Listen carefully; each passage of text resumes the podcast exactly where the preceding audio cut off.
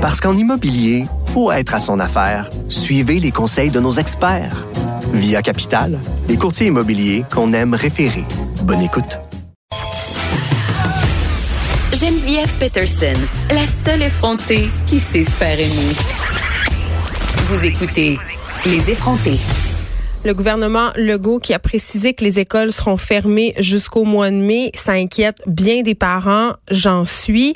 Qu'est-ce qu'on fait pour s'assurer que les élèves québécois puissent continuer d'étudier? Qu'est-ce qu'on fait pour qu'ils puissent préserver leurs acquis.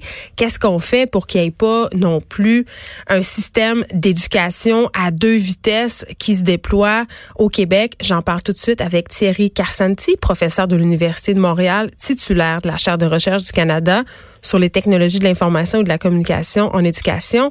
Monsieur Carsanti, bonjour. Bonjour.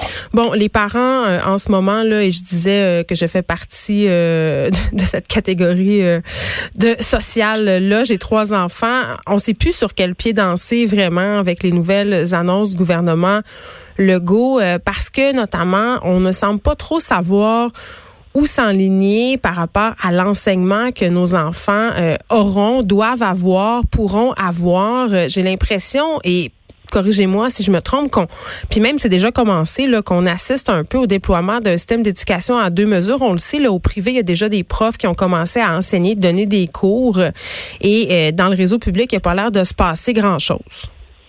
Ben, écoutez, si, euh, vous permettez, euh, moi, je, je, partage pas votre opinion. Je pense que le, gouvernement, pour l'instant, en tout cas, il me semble avoir bien réagi. Le premier souci, c'est la santé. Euh, une des premières provinces au Québec à avoir décidé de, de, fermer les écoles de façon temporaire pour faire face à la, face à la crise sanitaire, ça a été, ça a été ici au Québec. Et c'est une très bonne chose. Moi, je, suis, je suis parfaitement positive à cette et, donc, je veux dire, et moi, je vous dirais personnellement, comme je travaille dans ce domaine-là, je suis ravi de voir tous ces parents qui sont inquiets de l'éducation. Et je pense que c'est une excellente chose qu'on soit inquiet de l'éducation. Maintenant, euh, il faut comprendre une chose. On, parle des écoles privées, et puis c'est tout à leur honneur de vouloir commencer rapidement. C'est beaucoup plus facile quand tu as 500 élèves dans ton école d'envoyer un courriel à tes 50 enseignants et puis de démarrer des choses. Et quand tu es en charge de 2,2 millions d'apprenants et 250 000 et quelques formateurs, la décision, on doit la prendre de façon un peu plus réfléchie. Alors, je pense que c'est normal que, de, voir un peu plus de temps s'écouler. Puis, on n'a pas eu tant de temps que ça. L'annonce de fermer les mm. écoles, c'était le, 12 mars. Euh, huit jours, neuf jours plus tard, on annonce qu'il y aura un site de ressources euh, qui vont permettre aux élèves de continuer à apprendre tout seuls et aux parents de les aider s'ils le souhaitent.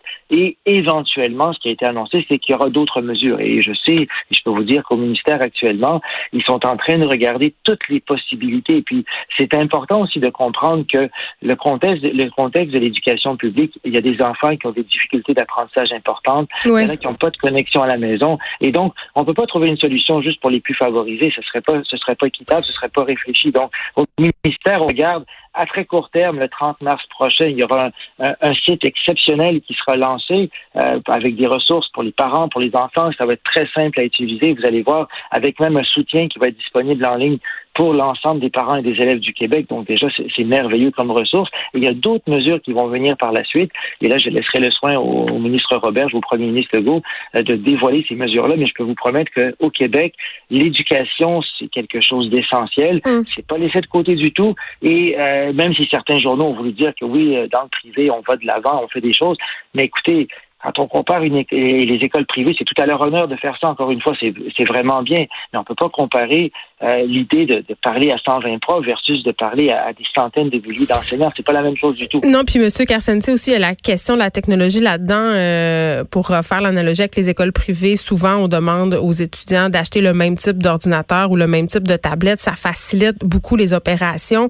Là, euh, on a beaucoup beaucoup d'élèves qui n'ont pas nécessairement accès au même type de technologie ça, ça inquiète aussi les parents parce que dans les milieux défavorisés, euh, c'est pas nécessairement tout le monde, un qui a accès à Internet, deux qui a un ordinateur à la maison. Vous, qu'est-ce que vous pensez de ça? Euh, presque tout le monde a un téléphone intelligent, vous allez me dire? Euh, je, pourrais vous dire ça certainement aussi, mais écoutez, c'est un autre des enjeux sur, sur lesquels le, ministre Robert doit se pencher, où on ne peut pas proposer une solution qui va exclure une partie de la population. Moi, je pense si on, si on veut prendre une décision responsable, pour la population. Il faut une solution euh, où est-ce qu'on veut justement intégrer au maximum tous les élèves. Euh, oui, c'est pas tout le monde qui a la même tablette ou le même ordinateur à la maison. Donc le, le site qui sera lancé par le ministre Robert dis, c'est un site qui va être accessible par n'importe quel outil, notamment tous les téléphones intelligents. Et les statistiques montrent au Québec que quand même, euh, on est à plus de 99 des familles, peu importe la classe sociale, où est-ce qu'on a accès à un téléphone intelligent. Et donc, dans ce contexte-là, quand même, euh, offrir une plateforme qui, est accessible par téléphone intelligent, ça veut dire qu'on n'exclut pratiquement personne au Québec. Et euh, encore une fois, je, je, suppose que les commissions scolaires seront en mesure de dire au ministère familles sont peut-être exclues de ça et puis voir quelles mesures pourraient être prises spécifiquement pour ces, euh, ces familles-là. Mais moi, le téléphone, je pense qu'autant on parlait des écrans, vous savez, il y a eu une commission sur les écrans il y a quelques semaines et tout. Oui, on s'était parlé à ce sujet-là. Ça, ça, dépend ce que nos enfants regardent sur les écrans. Quand c'est pour s'éduquer, il n'y a pas de problème. Exact. Ben voilà, et heureusement qu'on a les écrans de nos jours justement pour pouvoir assurer la continuité de l'école à la maison. Et puis quand on quand on s'était parlé il y a un mois, je vous avais dit que trop souvent, on regarde les aspects négatifs des écrans, alors qu'il y a aussi des aspects positifs. Et là, maintenant, ce qu'on se rend compte, c'est que heureusement que les écrans sont là justement pour assurer la continuité de l'école. Imaginez-vous, il y a quelques années, s'il n'y avait pas eu d'écran, comment on aurait fait pour assurer l'information, la continuité? Alors, moi, je pense que les écrans vont devenir quelque chose d'intéressant. Euh, oui, il y, a, y, a des, il y aura énormément de soucis. C'est, c'est pas facile en, en, deux semaines de passer de l'école en présentiel à l'école à la maison du jour au lendemain.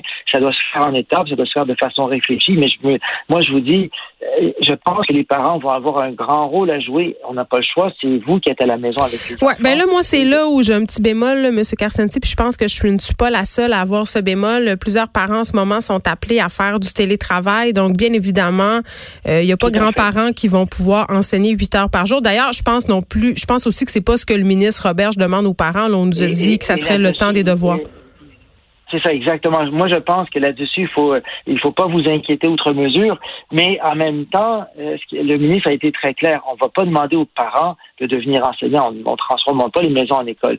Mais dans ce contexte exceptionnel de pandémie, de crise, euh, et beaucoup de parents font du télétravail, c'est ce que je fais moi aussi, mais euh, l'idée de faire du télétravail, va quand même amener les parents à amener son enfant à avoir un certain horaire, donc avec les activités qui seront proposées par le ministère, même si le parent ne doit pas jouer un rôle d'enseignant, il va devoir tenter de trouver des stratégies pour amener son enfant peut-être à, faire un peu, à apprendre un peu par moment, par jour, quelque chose comme ça. Et donc, je pense de source sûre que le, ce que le ministère va proposer aussi, ils vont proposer aux parents des horaires types, des horaires types où euh, l'enfant voit son horaire hebdomadaire, voit ce qu'il sait, par exemple, qu'en matinée, il doit faire un peu de mathématiques en voit circuler euh, sur Internet de ces programmes-là. Puis on se dit aussi quand on peut être amené quand on fait du télétravail à dire, par exemple, ben, pendant que maman ou papa travaille cette heure-là, toi, tu dois aller sur ton ordinateur, par exemple, sur ce nouveau site du gouvernement. On pourrait penser que ça pourrait se goupiller comme ça. Et, voilà. Et comme je vous dis, je, pense que le ministre est très sensible à tous ces enjeux, ces enjeux-là comme parents de faire du télétravail. Donc, et on ne veut pas transformer les parents en enseignants, mais je pense que dans la crise actuelle, chacun, on doit se retrousser les manches, chacun doit dire, OK, qu'est-ce que je pourrais faire? Puis en bout de ligne, il faut se dire que si chacun fait un petit effort à la mesure de, de, son potentiel, de ce qu'il est possible de faire, je pense que ce sera très, très bénéfique pour tous les enfants du Québec. Même si euh, le fait d'enlever les examens de fin d'année, je pense que c'est un soulagement pour tout le monde. On va Mais pour les professeurs aussi.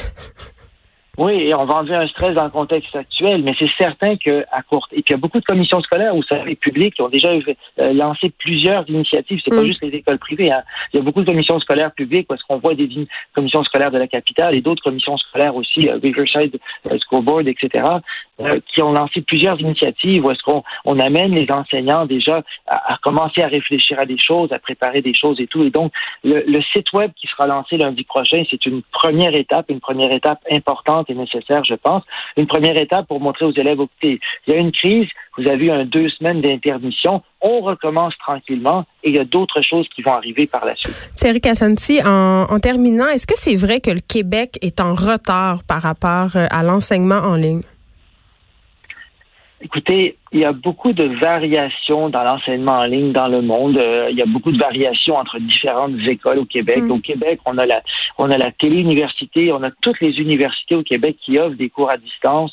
Euh, on a on a le réseau collégial avec Cégep à distance on, a beaucoup d'avantages, mais c'est certain que quand on regarde le réseau primaire ou secondaire, on peut pas dire qu'on est les plus avancés, mais on n'est pas les plus en retard non plus. C'est toujours facile de dire euh, au secondaire on est en retard en formation à distance. Ben moi, je vous mets au défi de voir dans quel pays les élèves au secondaire sont formés à distance. Il y en a très très peu aussi. Alors, mm. l'éducation à distance, c'est à géométrie variable. Le Québec, on n'a pas plus de retard que les autres, et je pense que cette crise-là qu'on vit actuellement, ben, peut-être qu'avec les mesures réfléchies proposées par le ministère, ça nous permettra de faire un bond en avant et euh, de, regarder vers l'avenir au niveau de l'usage des technologies en éducation. Très bien, Thierry Carcenti, professeur de l'Université de Montréal, titulaire de la chaire de recherche du Canada sur les technologies de l'information et de la communication en éducation. Merci de nous avoir parlé.